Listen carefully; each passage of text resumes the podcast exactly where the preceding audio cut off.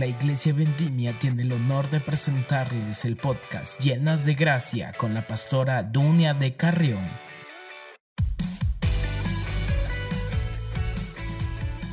Es tan bueno comenzar y terminar cada día con gratitud. Hola, ¿qué tal? Mi nombre es Dunia de Carrión. Continuamos con la clave número 6. Tu actitud determina tu altitud. Si eres como yo, segura que habrá algunas cosas que, como dice la expresión, me pican por aquí, me molestan por acá, que te molestan o te irritan. ¿Cuál es mi reacción en estos casos?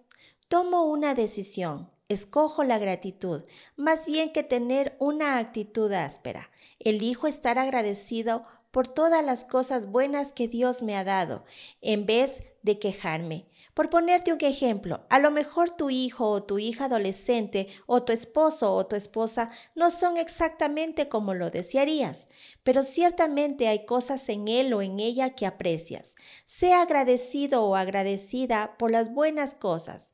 No te enfoques únicamente en lo que te molesta o te disgusta.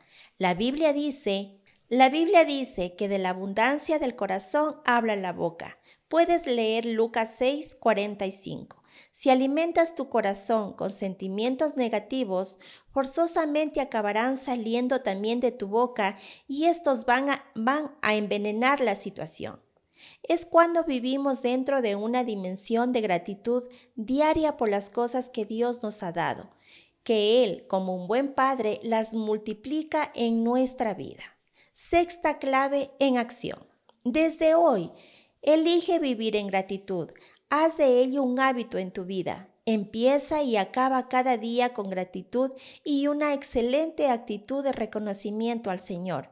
Y no dejes que lo que te pique o te moleste siga definiendo tu actitud. Como dice el dicho popular francés, más vale volar con las águilas que picar con los pollos. Dios te bendiga. Gracias por sintonizar nuestro podcast. Para más información, comunícate al número más 593 96 088 62 93 o con nuestra página de Facebook Llenas de Gracia. Recuerda que Vendimia es mirar más allá.